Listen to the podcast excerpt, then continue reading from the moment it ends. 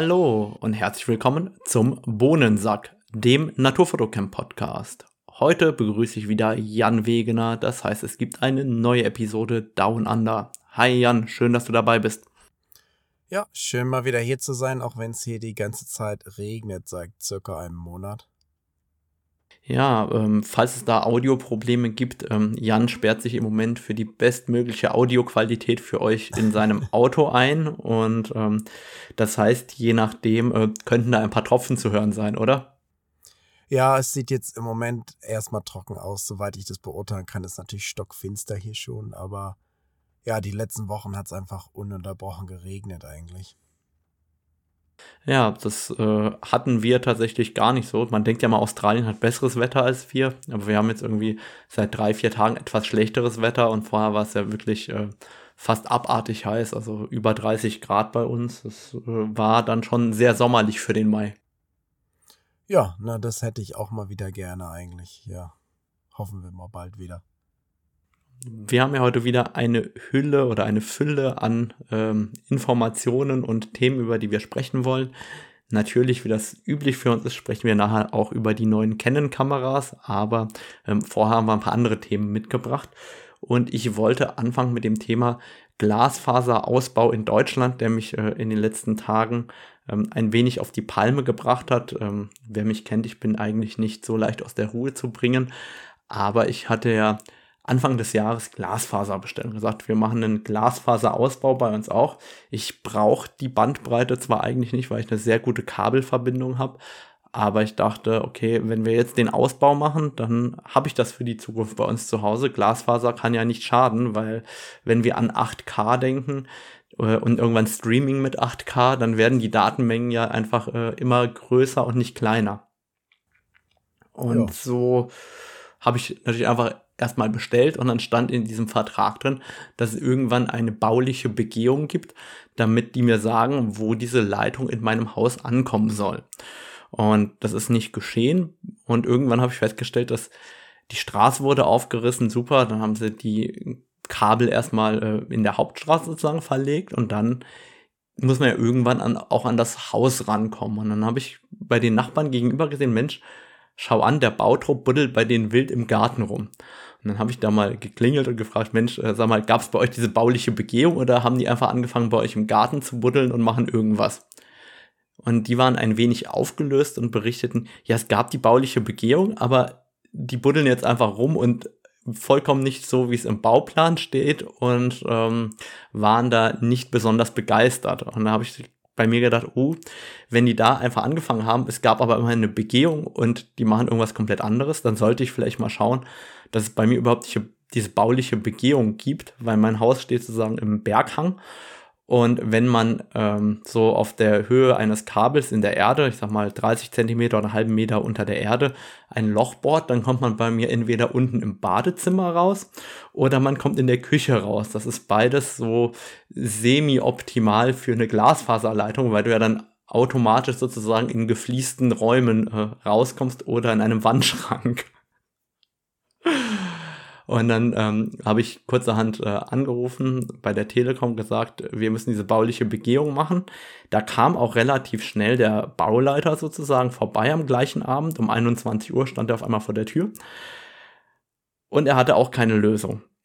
Und das heißt, im Moment ähm, wissen wir nicht, wo dieses Glasfaser langkommen soll, wo die das eigentlich ins Haus reinlegen wollen. Und seitdem habe ich nichts mehr von denen gehört. Und jetzt habe ich so ein bisschen panische Angst, dass die einfach anfangen, bei mir irgendwo entweder den Vorgarten aufzugraben oder den äh, Weg oder die Einfahrt abzupflastern, um ein Kabel lang zu legen, ohne zu wissen, wo das ins Haus reinkommen soll. Und ähm, ich finde es doch sehr bedenklich, dass es überhaupt keinen Plan gibt, wo das Kabel nach ins Haus kommen soll und dass da eben auch nicht sauber kommuniziert wird. Das heißt, äh, obwohl ich jetzt noch zweimal nachgefragt habe, war nie wieder jemand da, um mit mir zu besprechen, wo ähm, das Kabel bei mir im Haus landen soll. So geht's mir um mit, mit Glasfaserausbau. Ja, das klingt ja sehr spaßig. Hier, ist, hier haben sie ja irgendwann vor zig Jahren mal entschieden, dass es ja eigentlich reicht, Glasfaser nur bis zum Knotenpunkt zu legen und dann ab dem Knoten die alten Kabel drin zu lassen. Das heißt, hier haben halt alle langsames Internet und desto je weiter du von dem Knoten weg bist, desto langsamer ist es sozusagen. Okay, aber gibt es die Möglichkeit, sich dann da anzuschließen in irgendeiner Form an das Glasfaser oder ähm, nee, hat man dann wirklich einfach langsames Internet? Du hast eigentlich nur das Kabel halt und wenn du dicht am Knoten bist, hast du halt Glück. Und vielleicht, wenn du so im Neubaugebiet bist, hast du auch Glück, aber sonst hast du eher Pech gehabt sozusagen. Ich gucke ja mal schon jetzt hier nach diesem Starlink-Internet, was es ja doch schon relativ flächendeckend jetzt auch in Australien gibt, was gar nicht so viel teurer ist und was sogar schneller ist noch als Glasfaser. Und der andere Vorteil ist, dass es fast überall funktioniert. Starlink ist das äh, Funksystem von Elon Musk, Genau. Elon Musk ja die Satelliten-Internet sozusagen, was schon recht interessant ist eigentlich und vielleicht sogar dauerhaft, weiß ich nicht, ob es jetzt dauerhaft besser ist, tausende Satelliten hochzuschießen oder alle Straßen aufzureißen und Kabel zu verlegen. Aber je nachdem, ich sag mal, man hat es ja hier oft in Australien. In Deutschland ist ja nun so wirkliche Wildnis gibt's ja eigentlich nicht in Deutschland, sage ich mal. Während hier in Australien, da kannst du schon mal 1000 Kilometer in eine Richtung fahren, da gibt's fast gar nicht gar nichts. Und für Leute, die da so weit weg wohnen, hat so Satelliteninternet schon große Vorteile eigentlich. Hast du eine Ahnung, was so äh, irgendwie so ein Vertrag kostet und was so ein Receiver dafür kostet irgendwo? Ich hatte mal geguckt, es waren glaube ich so 150 Dollar im Monat oder so für das Internet. Hier bezahlst du aber schon für so normales Internet so 100 Dollar im Monat, was vielleicht so 70 Euro sind oder so.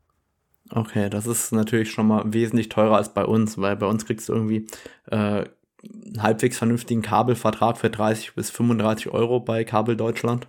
Und ähm, wenn dann 150 Dollar ähm, bezahlst, das ist ja nicht US-Dollar, sondern australische Dollar, dann ist ja doch irgendwo jenseits der 100 Euro im Monat. Das ist äh, schon saftig für den Deutschen, würde ich sagen. Ja, in dem Fall. Das andere Problem ist, es gibt eigentlich hier nur einen Anbieter, dem die ganzen Kabel gehören und alle anderen Anbieter mieten dann immer nur die Leitungen sozusagen. Und wenn dann zu viele Leute in der einen Gegend den einen Anbieter haben, dann wird da das Internet auch immer langsam. Das heißt, schon nicht so toll hier mit dem Internet in Australien. Okay, aber dann ist es ja vielleicht echt eine Alternative, vor allem wo du im Moment so ständig am Umziehen bist, kannst ja quasi dein Gerät einfach immer mitnehmen und da einstöpseln, wo du bist. Das ist halt schon äh, der größte Vorteil, denke ich. Ja, genau, ich fand das schon eine ganz interessante Sache eigentlich.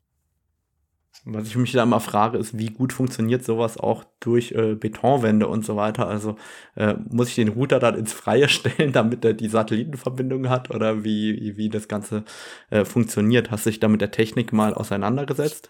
Ich glaube, du hast so einen wirklichen, so einen relativ großen, so einen Empfänger sozusagen, der kommt, glaube ich, sogar aufs Dach oder draußen irgendwo hin, der dann in so eine Kiste geht und dann stöpselst du dich da rein sozusagen. Also du hast schon so einen richtigen Satellitenempfänger irgendwie. Okay, also das ist dann doch eine deutlich größere Sache, als man sich vorstellt. Also ja. nicht nur Router einstöpseln. Nee, das steckt man sich jetzt nicht in den Rucksack. Das wird, glaube ich, schon eingebaut sozusagen. Okay, dann. Ähm, ah ja, ich, ich habe das mal gegoogelt. Was ich jetzt irgendwo mal neulich gehört habe, weiß ich auch nicht genau, ob das stimmt, habe ich jetzt auch nicht weiter nachgeguckt, aber dass Tesla wohl bald auch ein Handy rausbringen will, was sich wohl vermutlich dann auch einfach direkt immer in das Starlink einloggen würde, was natürlich hier dann krass wäre, weil hier hast du ja außerhalb der Städte fast überhaupt keine Telefonverbindung. Und dann musst du immer irgendwie so ein Satellitentelefon mitnehmen, aber das kann eigentlich kein Mensch bezahlen. Das heißt, wenn du da ein Handy hättest, was sich direkt mit dem Satelliteninternet verbinden könnte, das wäre schon eine krasse Sache hier zumindest in Australien oder in so Ländern wie Afrika. Ja, das wäre natürlich großartig, vor allem, weil du hast ja dann irgendwie einen Flatrate-Tarif äh, und wenn du das auch noch als Hotspot verwenden kannst, ähm, brauchst du vielleicht nur noch dieses eine äh, Google-Telefon äh, oder Tesla-Telefon oder wie auch immer, das direkt mit Starlink kommuniziert. Das wäre wirklich ziemlich geil. Finde ich auch. cool. Ich habe da tatsächlich noch ein zweites äh, Internetproblem mitgebracht heute. Ich wurde äh, aus der Google-Suche ausgeschlossen. Also das Naturfotocamp war zeitweise nicht mehr bei Google aufzufinden. Und ähm, es war natürlich oder ist für mich natürlich ziemlich ärgerlich, weil eigentlich war mein SEO-Ranking sehr, sehr gut, ähm, dank meines Blogs und des ganzen Contents über die Jahre. Und auf einmal äh, kannst du wirklich nichts mehr auf Google finden. Und ich habe erstmal gedacht, das ist nur bei mir so. Ähm, da hat mir aber irgendeiner meiner Leser auch geschrieben, hey, schau mal, äh, man findet dich bei Google nicht mehr. Und dann äh, habe ich so ein bisschen Panik bekommen, um ehrlich zu sein, weil ähm, neben Direktauswahl quasi naturfotocamp.de einzugeben, was irgendwie die 50 Prozent äh, meiner Leser schaffen, äh, ist tatsächlich Naturfotocamp googeln eine sehr beliebte Methode, um auf meine Website zu kommen. Und dann äh, wurde ich ausgeschlossen von der Google-Suche.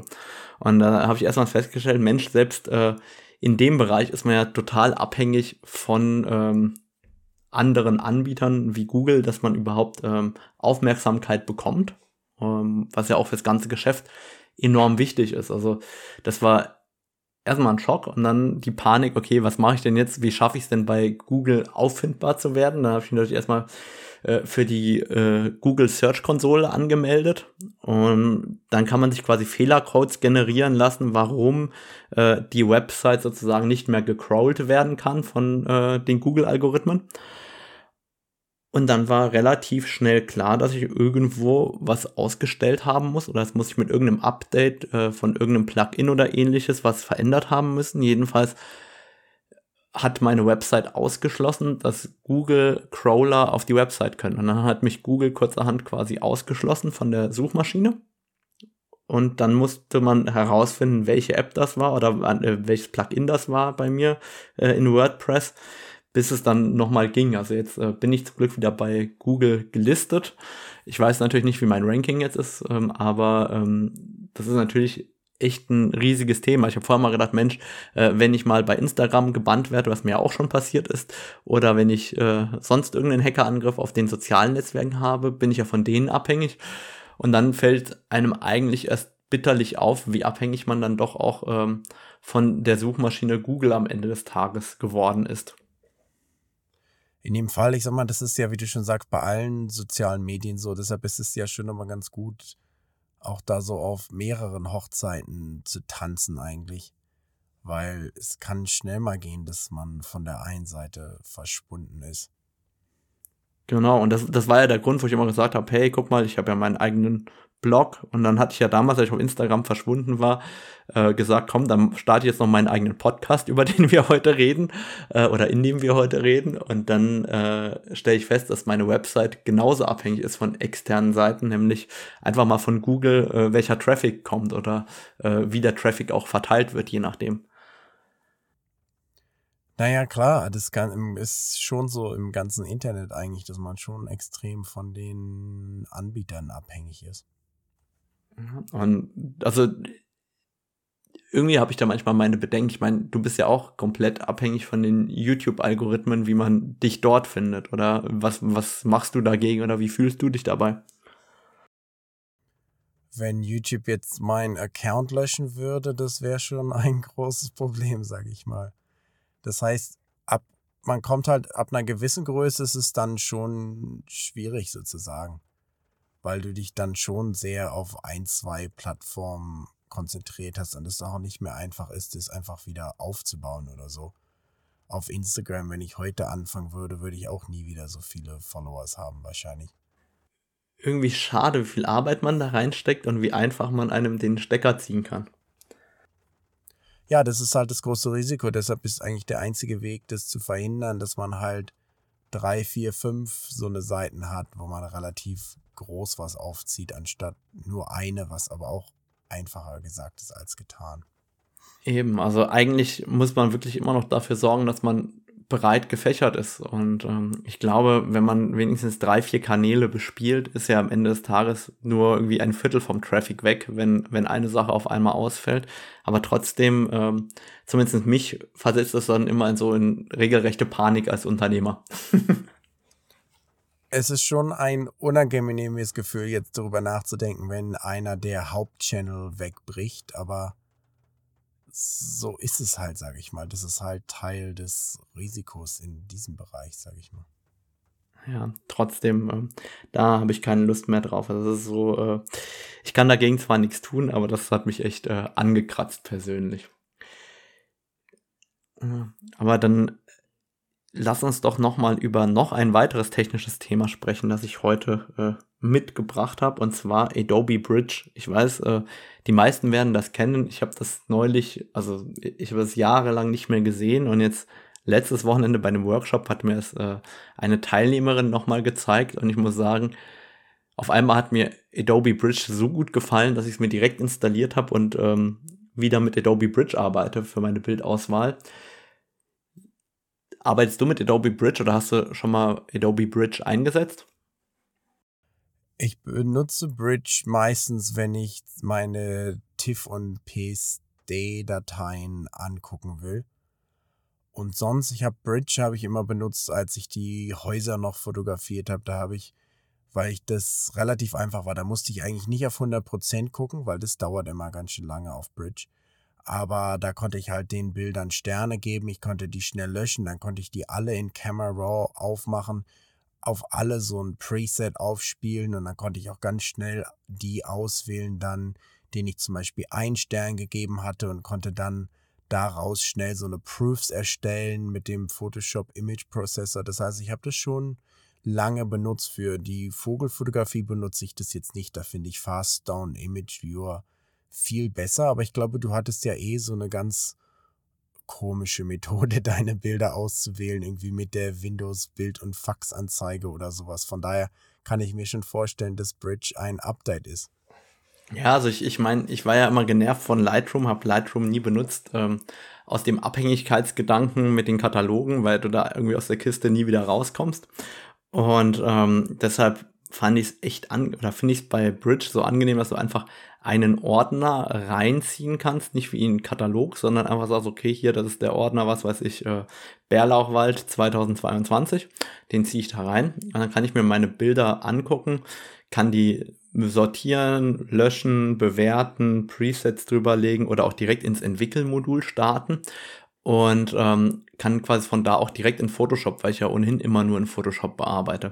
Und umgekehrt finde ich es auch total praktisch für Workshops und so weiter, wenn ähm, dir jemand Bilder zeigen will in irgendeiner Form, äh, dann kannst du einfach den USB-Stick oder den Ordner vom USB-Stick reinziehen, ohne dass du dann nachher dran denken musst, die aus irgendeinem Katalog rauszuwerfen und ähnliches. Das heißt, wenn man eine ordentliche Ordnerstruktur hat, ähm, finde ich, kann man damit echt angenehm arbeiten, ohne dass man eben diese Katalogabhängigkeit erzeugt, weil äh, ich denke ja auch immer mal wieder drüber nach, äh, zu wechseln, zum Beispiel mehr Pure RAW zu benutzen, anstatt ähm, den Adobe Camera RAW und so weiter.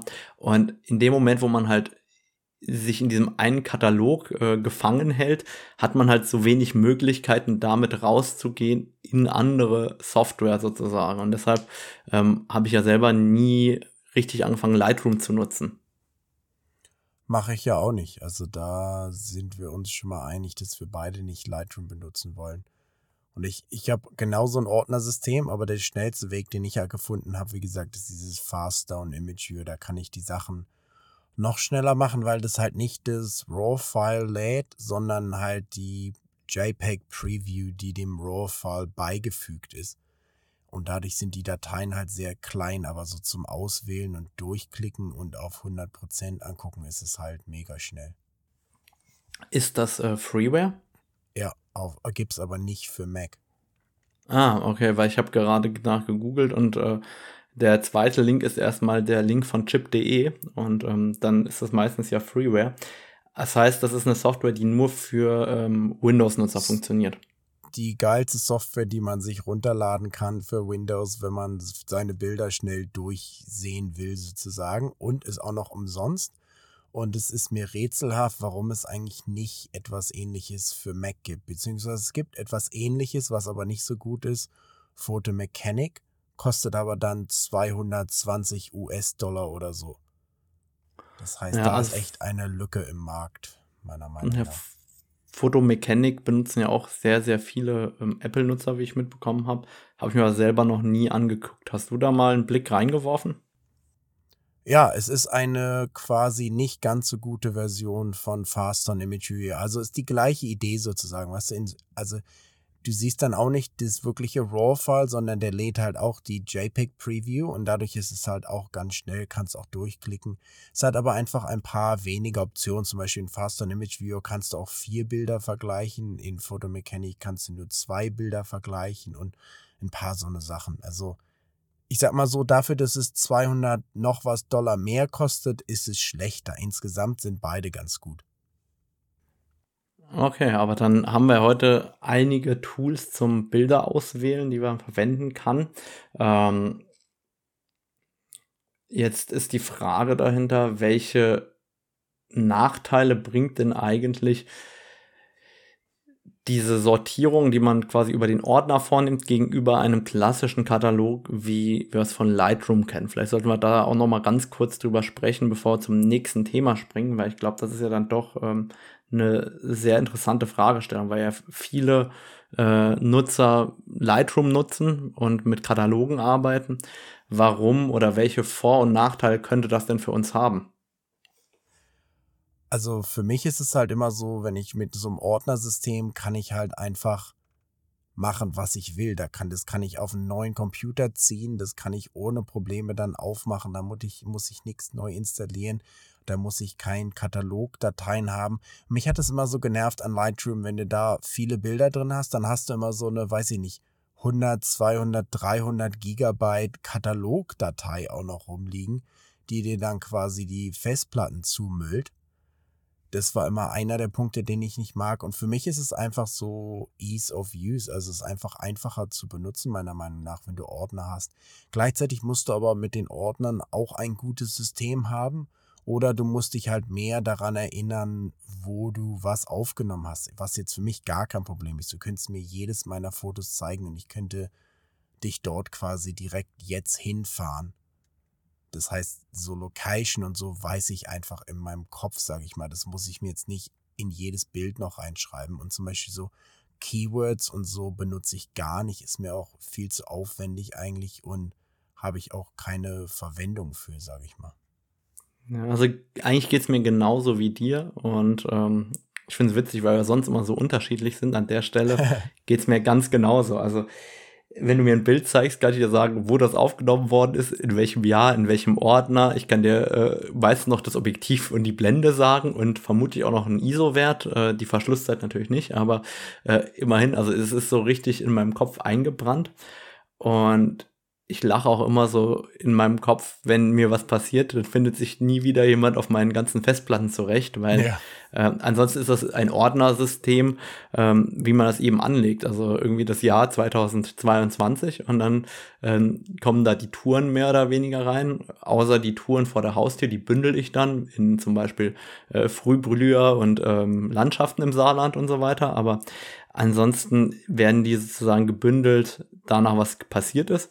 Und dann gibt es 2023 den nächsten Ordner mehr oder weniger. Und ich komme damit eben blendend zurecht. Und wenn irgendwas crasht, also selbst wenn mein Computer untergeht und ich keinen äh, nichts gespeichert habe, habe ich ja diese Ordnerstruktur auf jeder Festplatte in der Form. Das finde ich einen riesigen Vorteil. Und ähm, diese Kataloge, die ja nicht nur Festplattenspeicher brauchen, wenn die sich mal zerschießen und mich, ich mich eben nur darauf verlasse, dann habe ich ähm, immer eine Herausforderung. Deshalb sage ich auch jedem immer, wer gerne mit Lightroom arbeitet, der sollte Lightroom immer untermauern mit einem ordentlichen Ordnersystem, falls eben mal äh, im Endeffekt das Ganze auch abraucht und man eben keinen Katalog mehr hat, dann, dass man sich trotzdem noch irgendwie in seinen Bildern zurechtfinden kann. Das ist ein guter Punkt. Ich am Wochenende habe ich auch so eine, gab es hier so eine BirdLife Photography Conference. Da habe ich auch ein paar na, Vorträge gehalten und da kam auch das Thema auf Lightroom und die eine Frau meinte, ja, ich weiß ja gar nicht, wo meine Bilder sind sozusagen auf meinem Computer. Ich mache die halt in Lightroom rein und gebe die in Keywords und dann finde ich die halt wieder durch Lightroom. Aber die wusste wirklich nicht, wo überhaupt ihre Bilder abgespeichert sind. Und das ist natürlich ein sehr guter Weg, um seine Bilder zu verlieren. Ja, vor, vor, allem, wenn du dann den vorgegebenen Pfad einfach hast und dann stellst du fest, mein Rechner wird immer langsamer. Oh, ich habe keinen Festplattenspeicher mehr. Ich kaufe mir einen neuen Computer. Und dann äh, hast du ein riesiges Problem, wie, also gerade bei denen, die sich ja nie damit beschäftigen wollen, wie kriege ich jetzt meine Daten, meine Bilder und meinen Katalog auf den neuen Rechner. Das ist ja dann ja. Äh, der nächste Punkt. Ja, ganz genau. Ich hatte das auch immer jahrelang nach den Jahren geordnet, geord, geordnet, ge, ähm, geordnet. Und ich habe es jetzt aber doch wieder anders gemacht. Ich habe jetzt immer zwei temporäre, ganz schnelle SSD-Festplatten, jeweils zwei Terabyte, wo ich immer die Bilder runterlade, einfach mit Datum. Und dann habe ich zwei größere, langsamere SSD-Festplatten, wo ich dann halt immer die Bilder jetzt inzwischen nach Art geordnet habe. Und da schiebe ich die halt immer von den temporären Festplatten dann ins Archiv sozusagen, wenn ich die bearbeitet habe oder wenn ich die einfach nur aufheben will. Okay. Also ich glaube, dass das natürlich auch gut funktionieren kann, wenn man da dann auch Ordnung behält, weil da hast du ja auch die Gefahr, dass du irgendwas vergisst oder nicht sauber überträgst an der Stelle. Ja, du musst halt eine bestimmte Disziplin haben oder halt wissen, dass solange was in dem ein Ordner ist, hast du es halt noch nicht dreimal abgespeichert sozusagen. Genau. Was ich jetzt auch gesehen habe für uns ähm, Speicherheinze, nenne ich uns mal, ähm, ich habe gesehen, dass es mittlerweile die ersten 8 Terabyte SSD-Festplatten für interne Rechner zu kaufen gibt zu vernünftigen Konditionen und habe überlegt, ob ich mir nicht für temporäre Backups einfach ähm, normale interne SSDs kaufe. Und dann gibt es ja diese ähm, SATA auf Thunderbolt-Kabel, mit denen man quasi einfach interne Platten extern anschließen kann. Weil ähm, das würde ja einen Großteil unseres Arbeitslebens verschnellern wenn wir sozusagen einfach 8 Terabyte SSDs, die eigentlich für den internen Gebrauch der Computer äh, verwendet werden können, extern dranhängen. Damit erreichen wir nochmal andere Geschwindigkeiten und ich meine, der Kostenfaktor, so eine 8 Terabyte SSD für den internen Gebrauch kostet irgendwie um die 600 Euro. Das ist auf einmal irgendwie in eine bezahlbare Region gerückt. Ja, so habe ich es auch. Ich habe ja in meinem Computer habe ich zwei 8 Terabyte SSD drin. Die haben damals, glaube ich, so 800 Dollar gekostet oder so.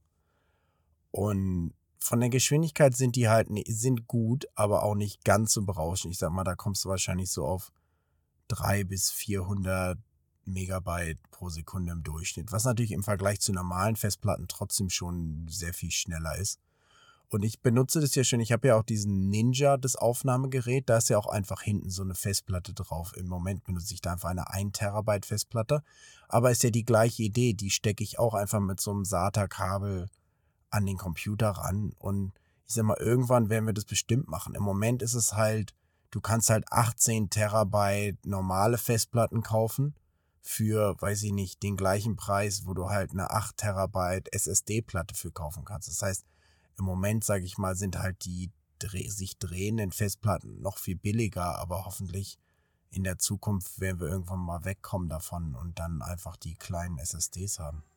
Ja, aber ich meine, gerade so für den normalen Nutzer, wenn man so darüber nachdenkt, wenn der jetzt irgendwie ein ordentliches Backup-System haben will mit 8 Terabyte Festplatten, was weiß ich, eine bei äh, den Eltern und eine in seinem Büro und eine daheim, dann kann man halt auf einmal auch noch eine SSD neben den Computer legen, auf die man halt echt schneller zugreifen kann. Und die drehenden sind quasi nur noch das Backup für den Notfall, wenn wirklich ähm, alles crasht. Und das ist, glaube ich, schon ähm, eine riesige Arbeitserleichterung vom Tempo, wenn man auf einmal auch wirklich größere Festplatten einfach mit diesen ähm, SATA Thunderbolt Kabeln verbinden kann, weil mir war mir, mir, ist das erst neulich aufgefallen, dass das funktionieren könnte und habe halt noch null Erfahrung, ob das wirklich sauber arbeitet, aber äh, wenn du sagst, das hast du auch so im Einsatz, dann werde ich das demnächst auf jeden Fall mal ausprobieren.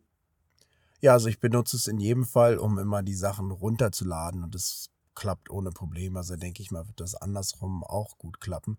Wie gesagt, bei mir ist es halt einfach, ich habe zu viele ähm, Fotos und vor allem Videos halt. Das heißt, um nur ein einziges Backup zu machen, bräuchte ich quasi zwei oder drei 8 Terabyte Platten und dann wird es halt ein bisschen teuer sozusagen. Ja, wobei im Vergleich zu der 8 Terabyte SSD, die im MacBook drin ist, ist das ja fast noch günstig. Das stimmt natürlich wiederum, aber wie gesagt, da muss man auch unterscheiden. Die meisten Leute werden jetzt nicht so viele Dateien haben wie wir. Das heißt, ich habe mir neulich auch in Amerika gibt es die mal ganz billig bei B&H, wenn da mal wieder so ein Sale ist, da habe ich mir neulich auch einfach ein paar so eine 4 Terabyte SSD-Festplatten von Western Digital gekauft und die sind wirklich schnell. Da kannst du wirklich schon richtig vernünftig drauf arbeiten, auch am MacBook. Und die, wenn die auf, am Sale sind, die kosten, glaube ich, normal 700 oder 800. Da kriegst du die unter 400. Das heißt, da kann man, lohnt sich das ab und zu mal zu gucken. Gut, du sollst noch B&H übersetzen für den urdeutschen B und H, wenn man das bei Google, äh, googeln will. Foto, Foto, Video. Ja, ich meine, äh, es ist ja ein amerikanischer Versand und ähm, ich rate jedem davon ab, dort zu bestellen aus Deutschland, weil ihr werdet dann sozusagen Steuern und Zoll bezahlen müssen und Versand, also rechnet mit roundabout 25 Prozent mehr als das, was auf der Website im Warenkorb steht. Ähm, also lieber dann bei Amazon und Co. nach einem Angebot gucken, wie äh, bei B&H in Amerika bestellen, weil das ist bei uns raus aus Deutschland gar nicht so einfach dann. Okay, das ist hier natürlich anders. Ich glaube, es fängt jetzt wieder an zu regnen bei mir. Ich höre das nur so ganz bedingt durch die Kopfhörer, wenn das zu laut wird. Ist entschuldigen wir uns schon mal für die Ton, die Tonunannehmlichkeiten. Aber wie gesagt, hier ist es eigentlich gar kein Problem. Da kann ich da einfach bestellen und die machen das schon selber mit der Steuer. Und da ich eine Firma habe, kriege ich die Steuer sowieso wieder. Das heißt, da ist es fast egal und hier sind es auch nur 10 Prozent.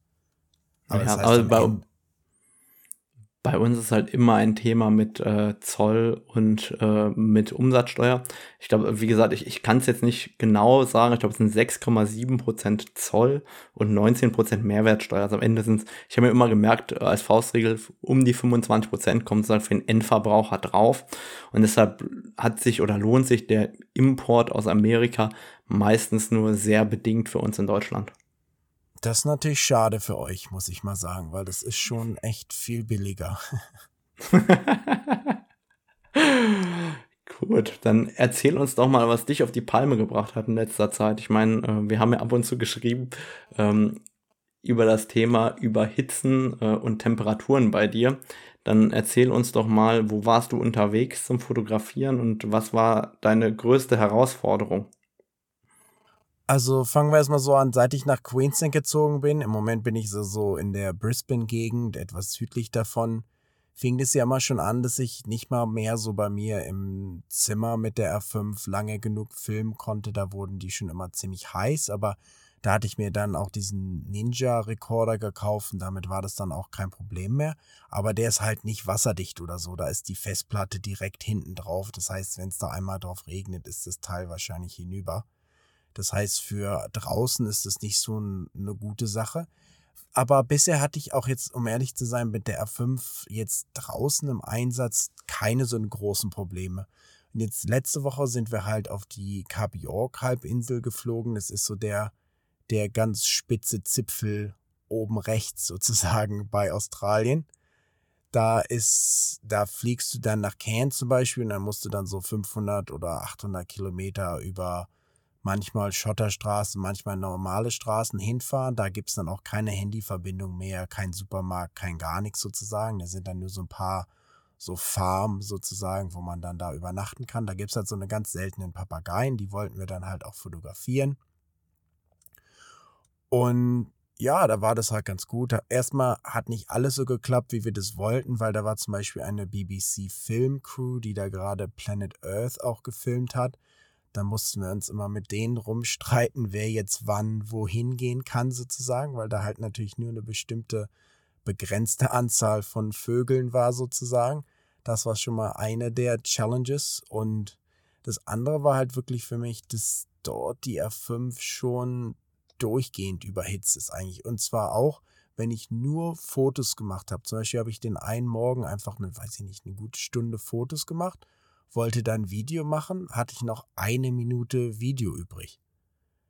Und ein anderes Mal hatte ich gar kein Video, Videozeit mehr zur Verfügung sozusagen. Das war dann schon was, was mich doch sehr geärgert hat. Und dann bin ich einmal zurück zum Auto gelaufen, weiß ich nicht, einen Kilometer oder so, um die andere R5 zu holen.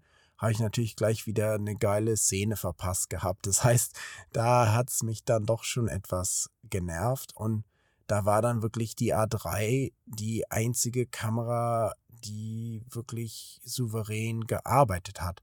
Weil die habe ich zum Beispiel auch äh, die, die Papageien da brüten in so einen Termitenhügeln, ja. Die, die graben da so einen Gang rein sozusagen und dann sitzen die da halt in dem Termitenhügel. Und da habe ich dann eine Kamera so im Busch versteckt, etwas dichter mit so einem 24 bis 105 noch im Dunkeln, damit die die auch nicht sehen und so, man die nicht stört. Und da die einzige Kamera, die ich da benutzen konnte, war halt auch wieder die R3. Die habe ich dann noch mit Wi-Fi mit meinem Handy verbunden. Und da stand die dann drei Stunden in der prallen Sonne die ganze Zeit an und hat ohne Probleme in 6K gefilmt. Das heißt, da habe ich dann doch zum ersten Mal so einen richtig großen Unterschied zwischen den Kameras gesehen. Ich sag mal, die R5, dass die überhitzt, wusste ich ja schon, aber bisher hat es mich eigentlich nicht so beeinflusst, dass ich wirklich manchmal gar nichts machen konnte. Und das war dann schon relativ nervig. Ja, das äh, kann ich mir super gut vorstellen. Vor allem, wenn, wie soll ich sagen, bei, bei uns ist es nicht das Thema. Also ich habe noch nie Überhitzungsprobleme gehabt. Aber bei dir, wo es eben auch dauerhaft so warm ist, ist das natürlich äh, ein richtiger Hindernisgrund. Ähm, ich meine, es gibt ja jetzt auch eine R5C mit äh, aktiven Lüfter und auch die Panasonic GH6 hat, glaube ich, selbst für äh, mit dem kleinen Sensor ja auch jetzt einen verbauten Lüfter. Da merkt man schon, wo Kameras an die Limits kommen, was, was die Wärme angeht. Und das ist natürlich auch der, der größere Body der R3 super im Vorteil. Aber es ist halt einfach mega ärgerlich, wenn du halt äh, deine viereinhalbtausend Euro Kamera nicht sinnvoll einsetzen kannst. Genau, und das Problem ist halt auch, ich muss ja trotzdem auch Fotos machen. Ich mache ja nun wirklich beides. Und wenn ich jetzt eine mehr videolastige Kamera benutze, dann geht es halt doch sehr zu Lasten der Fotos. Oder ich muss mir dann halt einen Assistenten mitnehmen sozusagen, der dann filmt oder Fotos macht, was ich aber auch nicht unbedingt machen will. Und R5C zum Beispiel. Es dauert vier Sekunden, um zwischen Foto und Video hin und her zu wechseln, weil die sich halt komplett ausschaltet und dann das neue Menüsystem wieder lädt. Und die hat dann auch im Videomodus keine Augenerkennung, hat kein, ähm, wie sagt man auf Deutsch, IBIS eingebaut. Ähm, In-Body Stabilization. Genau. Und zudem verbraucht die wohl auch Batterien wie verrückt. Das heißt, die könnte ich gar nicht drei Stunden irgendwo hinstellen, weil die nach einer Stunde schon keine Batterien mehr hätte, sozusagen. Ja, und das dann. Heißt, wie, wie war das Batterieleben im Videobereich von der R3? Also, ich habe immer noch nur eine Batterie, aber so nach die war noch überhalb voll, nachdem ich die jetzt so lange da stehen hatte. Das heißt, es hatte mich auch eigentlich relativ überrascht, wie gut die war. Weil so normal hatte ich jetzt nicht das Gefühl, dass die Batterie jetzt so krass ist, aber da hat die schon relativ gut gehalten. Also hätte ich das gleiche mit einer R5 versucht, wäre die schon überhitzt und dann auch keine Batterien mehr gehabt, bevor der Vogel überhaupt gekommen wäre, sozusagen. Das ist natürlich bitter. Dann erzähl uns vielleicht noch ein bisschen mehr über die Papageienart und was so die fotografische Herausforderung an der Stelle war. Hast du überhaupt ein paar gute Bilder machen können? Ja, wie gesagt, also das, die heißen Goldschultersittiche auf Deutsch. Die sind auch ziemlich bedroht. Da gibt es nur noch ein paar hundert Vögel von. Und wie gesagt, das faszinierende Art ist eigentlich, dass die halt in diesen Termitenhügeln brüten, was es auch gleichzeitig schwierig für die macht, weil die warten quasi durch die Regenzeit, die es ja da oben immer gibt, da werden die dann so aufgeweicht, die Hügel.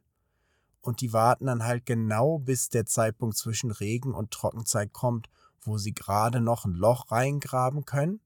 Und wenn dann die Trockenzeit kommt, dann trocknet der Hügel aus und dann können die Termiten das Loch nicht mehr verschließen. Weil während der Regenzeit, wenn die da ein Loch reingraben, da bauen die Termiten das einfach wieder zu sozusagen. Und die sitzen da wirklich mitten in dem Termitenhügel, legen da ihre Eier rein. Und dann gibt es auch noch so eine Motten, die dann die Eier in das Nest legen und die Larven der Motten fressen dann den Kot der Jungvögel. Das heißt, es ist so eine ganz verrückt, so ein ganz verrücktes Zusammenspiel von zehn verschiedenen Faktoren sozusagen, die da zusammenspielen müssen, damit die überhaupt ihre Jungen aufziehen. Und weil es da immer so warm ist in so einem Termitenhügel, sitzen die zum Beispiel auch fast gar nicht auf den Eiern. Das heißt, die kommen oft auch gar nicht jetzt so oft zu dem Nest zurück oder so. Das heißt, es ist immer schon musste lange warten, lange mal rumstehen. Und das größte Problem dieses Mal war, dass diese Männchen der Papageien sind so ganz spektakulär. Die sind so ganz knallblaues, also türkises Gefieder mit so einem großen goldenen Fleck am Flügel und so. Und die meisten Stellen, die wir gefunden haben, hatten halt ein einjähriges Männchen, was gebrütet hat. Und dann sind die grün anstatt blau.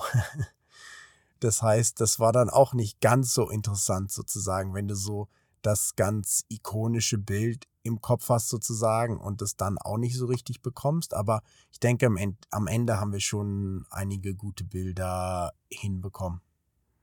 Aber es klingt auch total spannend, dieses ganze Ökosystem, das du beschreibst, das, ja. wo, wo jeder Faktor sich beeinflusst.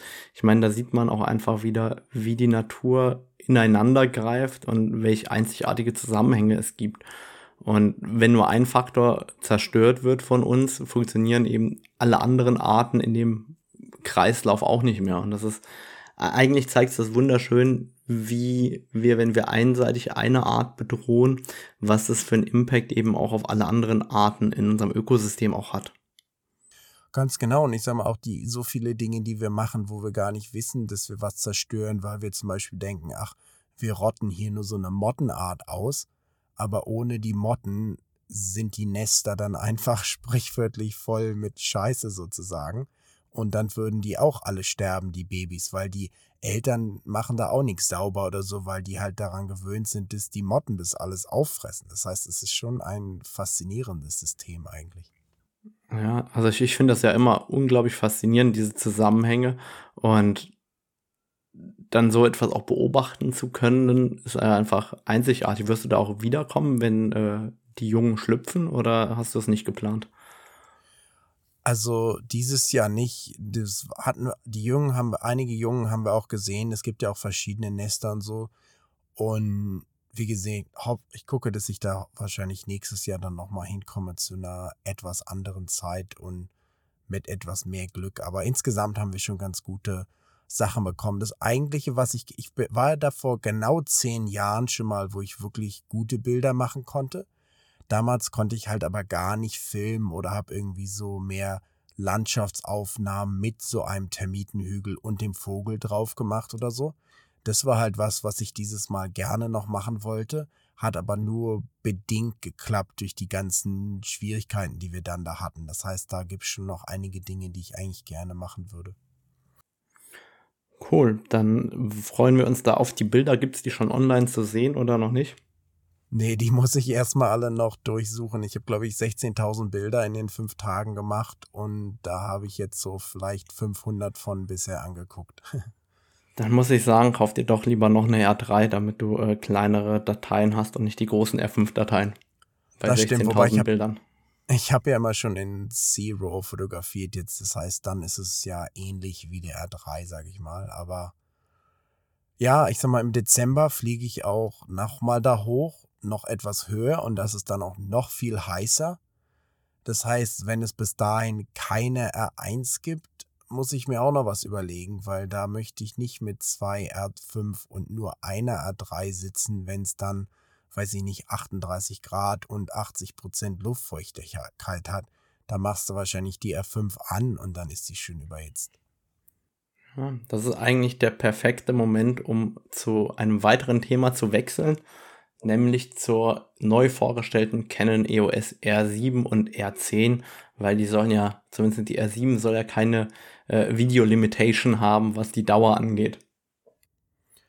Das stimmt, hat zumindest nicht dieses komische 29 Minuten und 59 Sekunden Limit. Aber so vom Überhitzen her habe ich gesehen, dass sie so ungefähr eine Stunde halten soll. Das heißt, wenn es heißer ist, wird es wahrscheinlich auch so eine halbe Stunde sein oder so. Okay, dann lass uns doch erstmal einsteigen. Ähm, Canon EOS R7, R10, ähm, was steckt dahinter? Was finden wir gut? Was finden wir weniger gut? Beziehungsweise wir ist ja witzig eigentlich, äh, was findest du gut was finde ich gut, weil wir haben uns nicht abgestimmt, außer dass äh, ich dir gestern was geschrieben habe, das will ich jetzt mal nicht wiederholen im Podcast. Das ist ziemlich gemein gegenüber der Kamera. Ähm, da, la, lass uns mal ganz kurz drüber sprechen.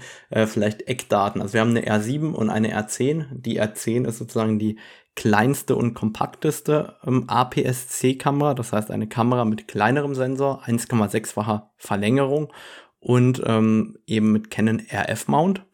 Ähm, die wird in Deutschland, glaube ich, 979 Euro inklusive EF-RF-Adapter kosten und die R10 ist so der große Bruder, ähm, der wird 1499 Euro kosten, auch mit EF-RF-Adapter. Und ähm, sind eben beides Kameras mit einem kleineren Sensor. Die R10 mit 24 Megapixeln, die R7 mit ähm, 32 Megapixeln und die R7 ist ein wenig größer und schwerer. Das heißt, da gehen auch die Akkus ähm, von der Canon EOS R5, R6 rein.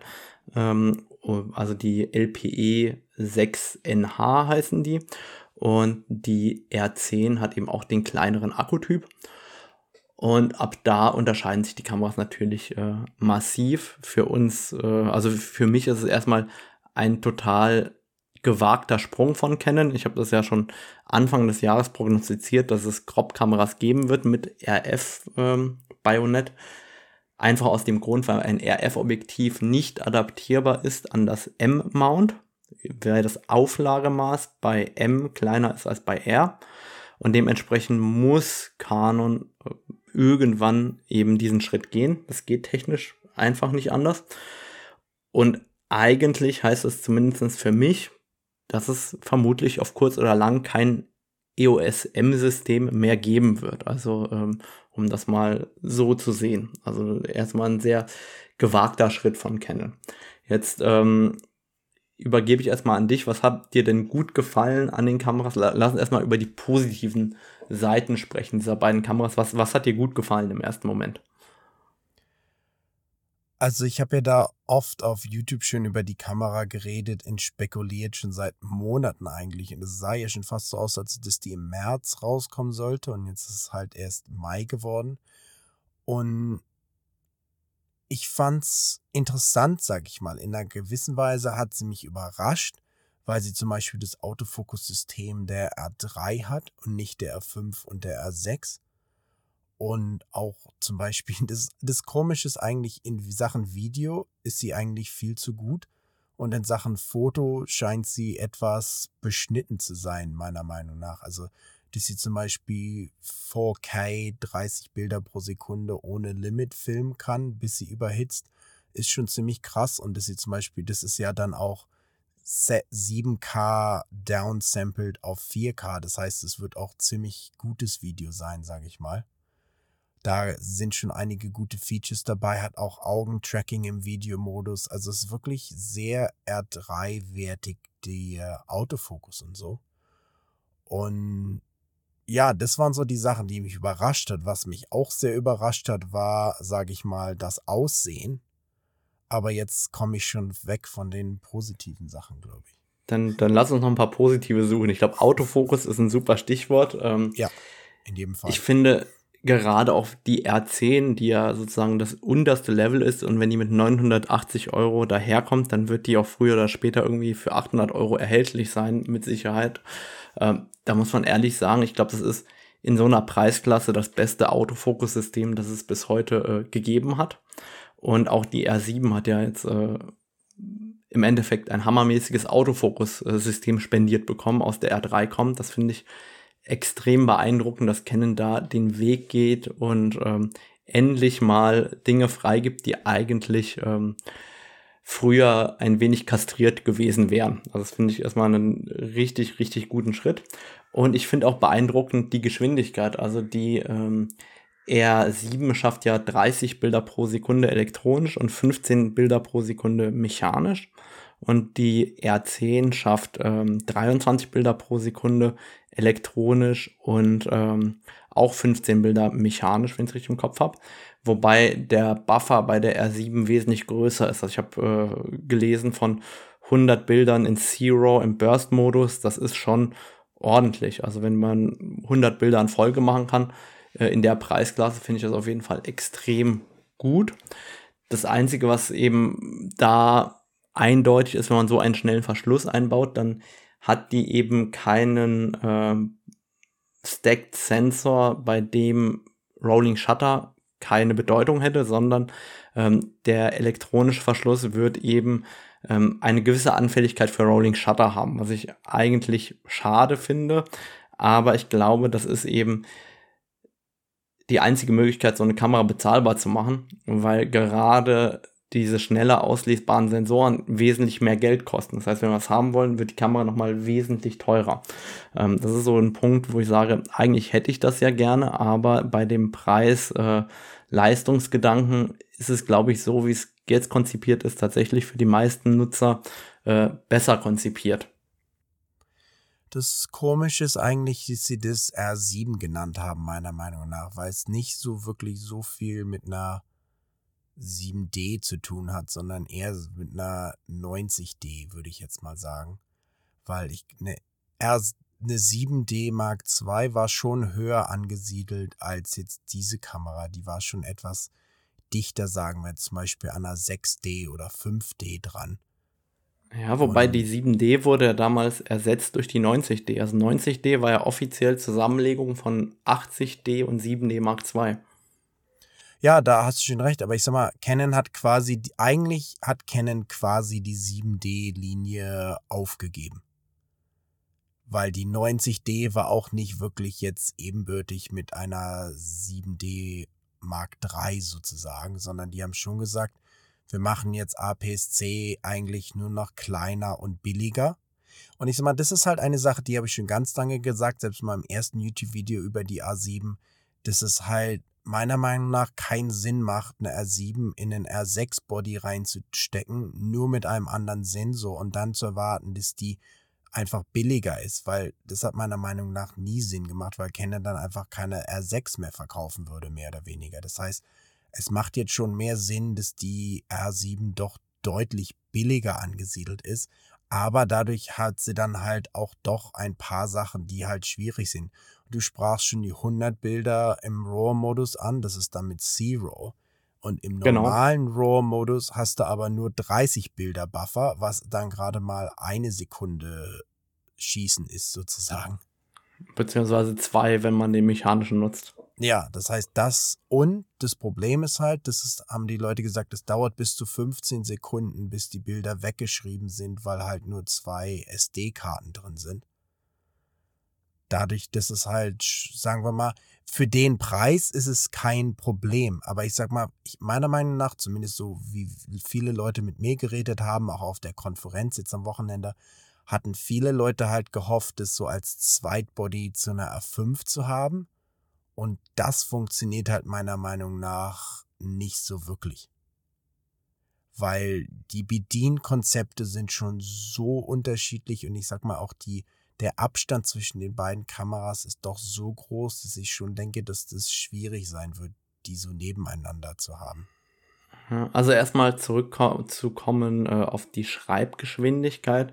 Ich glaube, hier wird vieles stehen und fallen mit den SD-Karten, die man nutzt. Ähm, ich meine, ich bin ja selber kein SD-Kartenfreund, aber ähm, laut Petapixel ist es so, dass mit der Sony TUF-Karte, die 300 MB pro Sekunde schafft, schreibt äh, die Kamera in äh, 8,5 Sekunden den Buffer leer und die Delkin Card, keine Ahnung, was Delkin für ein Hersteller ist. Ich selber rate ja immer nur zu Direktherstellern wie Sony, wie Sandisk, wie ähm, Wise oder wie ProGrade ähm, überhaupt zu kaufen. Ähm, und die Delkin-Karte braucht laut denen, die schreiben von ridiculous 25 Seconds, also die ist auch spezifiziert mit 250 MB, also augenscheinlich nicht so viel weniger wie die Sony und braucht auf einmal ähm, mehr als dreimal so lange. Das ist eben äh, eine Thematik, wo, glaube ich, auch die Spreu vom Weizen getrennt wird, was die Geschwindigkeit der einzelnen Kartenhersteller angeht, weil natürlich, wenn man eine günstigere SD-Karte nimmt, wird der Flash-Speicher, der verbaut ist in den SD-Karten, auch langsamer werden. Also da wird man, glaube ich, eben immer ähm, eine der schnellsten Speicherkarten kaufen müssen, die am Markt verfügbar sind. Dann müsste das aber halbwegs gehen. Aber ich hätte mir ja auch ganz klar eine äh, CF Express Karte gewünscht. Also ich wünsche mir eigentlich für alles CF Express Karten, ja, weil ich, ich das Format richtig gut finde. Äh, es ist einfach so schnell und so geil. Ich habe äh, bin die Tage nach Hause gekommen, habe die Speicherkarte reingesteckt, dann steht da so und so viel Gigabyte werden kopiert nach meiner Tour. Ich habe es gerade mal geschafft, pinkeln zu gehen und äh, die Speicherkarte war schon irgendwie überspielt. Normalerweise habe ich noch einen halben Koffer ausgepackt früher und jetzt äh, geht das irgendwie in einem Tempo, das echt sagenhaft. Das ist äh, feiere ich extrem an den CF Express Karten. Aber was halt für mich echt ein Showstopper ist, ist das Body Design. Also ähm, warum zur Hölle haben wir nur noch zwei Räder und ein ISO-Wahlrad. Warum haben wir nicht unsere drei Wahlräder? Ich habe diese drei Wahlräder so gefeiert, dass man ein ISO, ein Blende und ein Verschlusszeitenrad hat, weil so sollte eine Kamera heute konzipiert sein. Jetzt haben wir das nicht mehr. Wir haben quasi nur noch zwei Räder und wir haben den On-Off-Schalter jetzt oben rechts. Das finde ich an sich gar nicht schlecht. Das, da, da hätte ich ihn mir, glaube ich, sogar bei der R5 eventuell gewünscht. Aber jetzt habe ich ja lauter Bodies, R5, R6, wo der Einschalter oben links ist. Und jetzt kommt hier diese Kamera daher und der Einschalter ist wieder an einer anderen Stelle. Und das heißt, dazu kommt ja das sozusagen das hintere Wahlrad, da wo wir das Daumenrad gewohnt sind, da ist eine komische Wippe. Und das Rad zum Unter- und Überbelichten ist jetzt um den Joystick. Das kann sogar gut funktionieren. Ich habe keine Ahnung, ob das in der Praxis gut funktioniert oder nicht, aber dieses Design schließt quasi aus, dass man blind von einer R5, R6 auf die R7 umgreifen kann. Das heißt, jemand, der damit einsteigt und immer nur R7 fotografiert oder von mir aus auch mit zwei R7 fotografiert, super. Der hat da überhaupt keine Probleme, weil er kennt es nicht anders. Wenn du aber den, das andere Bodydesign gewohnt bist, dann wirst du hier im oder dann, dann kotzt man hier im Strahl, das, äh, weil du einfach nicht blind die andere Kamera nehmen kannst. Und eigentlich ist es auch der Grund, warum ich meistens immer mehr, mehrmals den gleichen Body habe, weil ich dieses Umgreifen und Umgewöhnen, das kostet einem einfach immer relativ viele wichtige Sekunden, wenn man mal wieder was sucht. Und das ist dann entscheidend, warum man hinterher die Bilder verpasst. Und auch das Layout der Tasten, also ähm, bei der R5, ähm, R6, bei der R3, da haben wir oben in Reihe AF-On Sterntaste und AF äh. Und hier haben wir AF-On-Taste und dann auf der rechten Seite irgendwo Sternchentaste und die AF-Feld-Wahltaste. Also das Body-Design unterscheidet sich einfach so krass im Vergleich zu den ähm, Vollformat-Bodies, ähm, dass mich persönlich das so abgeschreckt hat, dass ich meine aufgegebene Bestellung äh, storniert habe weil ich einfach mir nicht vorstellen kann, dass ich die R7 neben den anderen Bodies blind bedienen kann ich sag mal, da stimme ich dir total zu. Ist schon schwierig genug zwischen R5 und R3 immer hin und her zu springen, aber da ist zumindest das Bedienen noch gleich. Und ich verstehe es auch nicht. Also Canon hat mit der R5 und dann auch mit der R3 das perfekte Bedienkonzept entwickelt. Und die R3, wenn man jetzt nur nach dem Body geht, ist mit Abstand die beste Kamera, die jemals gebaut wurde, meiner Meinung nach. Einfach da, so wie die Tasten liegen und alles geht nicht besser sozusagen. Also habe ich geht vielleicht besser, habe ich aber noch nie besser gemacht gesehen. Überall Tasten, wo die Tasten sein müssen, die Finger liegen genau auf der Kamera. Das heißt, da frage ich mich schon, warum Canon jetzt gesagt hat, jetzt haben wir was richtig Geiles gebaut, bauen wir doch mal was komplett anderes, was jetzt auf den ersten Blick nicht wirklich Sinn ergibt. Vielleicht ergibt es Sinn, wenn du die Kamera benutzt, aber trotzdem finde ich es sehr schwierig, weil das ein weiterer Grund ist, dass die Kamera eigentlich gar kein Zweitbody ist. Vielleicht will Canon damit auch den Leuten sagen, wenn du eine R5 hast, kauf dir keine R7. Weiß ich nicht, aber das ist schon was, was ich schon merkwürdig fand. Und so wie ich fotografiere, ich habe ja immer auf der AF-On-Taste den Augenautofokus und auf der Sterntaste den Spot-Autofokus das ist ja schon schwierig auf der Kamera hier, weil der Knopf, weil die Sterntaste so weit rechts am Rand liegt, da musste dir ja fast den Daumen brechen, um da überhaupt ranzukommen sozusagen. Ja, also genauso geht es mir auch, wobei ich tatsächlich dieses neue Kombi-Bedienelement aus Joystick und ähm, Wahlrad hinten an sich sogar begrüße. Aus dem einfachen Grund, wenn man sozusagen Funktionen zusammenlegen kann, ohne dass man den Daumen heben kann, finde ich es grundlegend gut, die Idee. Aber ähm, jetzt in der Konstellation gefällt es mir eben nicht, weil das Bedienkonzept insgesamt so anders geworden ist im Vergleich zu den Bodies, die wir gewöhnt sind. Also ähm, ich meine, wenn wir noch einen Schritt weiter denken, könnte man ja auch äh, eine AF-On-Taste, so wie bei der ähm, R3 mit äh, dieser Touch-Sensorik und dem Unter- und Überbelichten ausstatten außenrum, dann hätte man das perfekte Kombi-Wahlrad mit in der Mitte AF-On, fände ich sogar cool. Also ich glaube, dass man da drauf aufbauen kann. Aber warum zur Hölle ordnet man die anderen Tasten so anders an? Warum hat man eben kein drittes Wahlrad mehr und warum, äh, nicht Wahlrad, sondern ähm, generell ähm, ISO-Blende Verschlusszeitenrad? Und warum ist ähm, der On-Off-Modus dahin gegangen, wo ich eigentlich meine ISO verstelle? Das sind so Sachen, da wie soll ich sagen, für, für mich als jemand, der seine Kamera blind bedienen will, ist das so eine schallende Ohrfeige.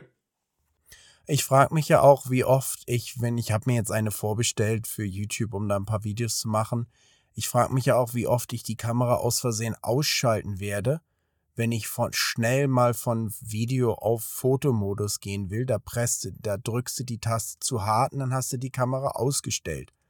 Das heißt, da bin ich mir auch noch nicht so sicher, je nachdem, wie sensibel dieser Schalter oben ist, ob man nicht da auch sich manchmal ein schönes Ei legt, sozusagen. Mhm. Ja, wobei ich glaube, dass sie das ganz gut mit einer Rasterung hinbekommen. Übrigens, ähm, was wir noch an positiven Dingen ähm, vergessen haben zu erwähnen, ich habe zumindest laut einigen Berichten gelesen, dass die Bildqualität für eine Crop-Kamera sehr, sehr gut sein soll. Also ich glaube, dass das beides Kameras sind, die sehr gut dazu dienen, Leute zur Marke zu holen, weil es gibt meiner Meinung nach zu R7 überhaupt kein Konkurrenzprodukt im Moment. Ähm, oder fällt dir irgendeine Kamera ein? Nö, eigentlich nicht. Und meiner Meinung nach, eigentlich, ich sag mal zumindest für uns beide, das ist aber das Problem. Wir, eigentlich sind wir gar nicht angesprochen mit der 7. Für uns beide ist die Kamera zu billig. Wir hätten die gerne teurer gehabt und dann so ein paar Sachen, die sie jetzt halt weggelassen haben oder so ein bisschen zurückgedreht haben, die hätten wir halt gerne voll gehabt. Wir hätten die lieber wie vom Preis her wie eine R6 oder wie eine R5 gehabt und dann mit all den Sachen, die wir wollen. Aber das ist ja nun nicht, was Canon will. Canon hat ja ganz klar die hier so als Einstiegs-Naturfotokamera und Sportkamera platziert. Und ich glaube, das kann die auch extrem gut. Also wenn ich mir das anschaue, ja. also da, das Pendant zur R10 ist ja die Nikon Z50 und da ist ja das Autofokus-System von der R10, zumindest jetzt auf den ersten Blick, meilenweit entfernt im positiven Sinne. Und ähm, auch der Speed und alles andere. Also ich glaube, die R10 setzt sozusagen schon Maßstäbe und zur R7 gibt es eigentlich überhaupt kein Konkurrenzprodukt. Das heißt, wenn man in diese Welt neu einsteigt, sind es ja wirklich extrem gute Optionen. Ich meine, hm, die einzige Alternative ist eigentlich eine Fuji, also äh, so, so eine Fuji XT4 oder sowas. Nee, ist das XT4? Heißen die so? Ich, glaube ja. Das ist jetzt so, sozusagen ein teures Pendant ähm, im Crop-Bereich. Aber eigentlich gibt es jetzt keine direkte Konkurrenz im, in dieser Sensorgrößengröße mit der AF-Performance und der Geschwindigkeit. Und das schafft Canon schon was Einzigartiges. Also ich glaube, dass diese Kamera oder die Kameras beide sehr, sehr erfolgreich werden ähm, aber eben als Standalone-Kameras oder als, als Einzelgeräte und weniger ähm, als richtige Zweit- oder Drittkamera, wenn man eben ein anderes Bedienkonzept gewohnt ist. Also ich glaube schon, dass wir unsere Perspektive verändern müssen, so wie du es richtig sagst, und wir eigentlich gar nicht die Zielgruppe sind. Genau, wir wollten gerne die Zielgruppe sein, aber sind es nicht geworden sozusagen. Das ist dann, was ja okay ist, sage ich mal. Ich denke von deshalb, sie hat mich auch sehr überrascht. Sie hat mich quasi gleichzeitig positiv und negativ überrascht sozusagen. Da sind einige Sachen drin, wie der R3 Autofokus und die Geschwindigkeit und sowas, wo ich denke, wow, das ist ja schon echt krass. Und dann hast du halt andere Sachen wie den Sensor, der doch ganz schön krass Rolling Shutter hat von den ersten Bildern, die ich so gesehen habe. Da, wenn die Fußball spielen, da ist der Fußball ist schon mehr so eine längliche Melone als jetzt ein Ball.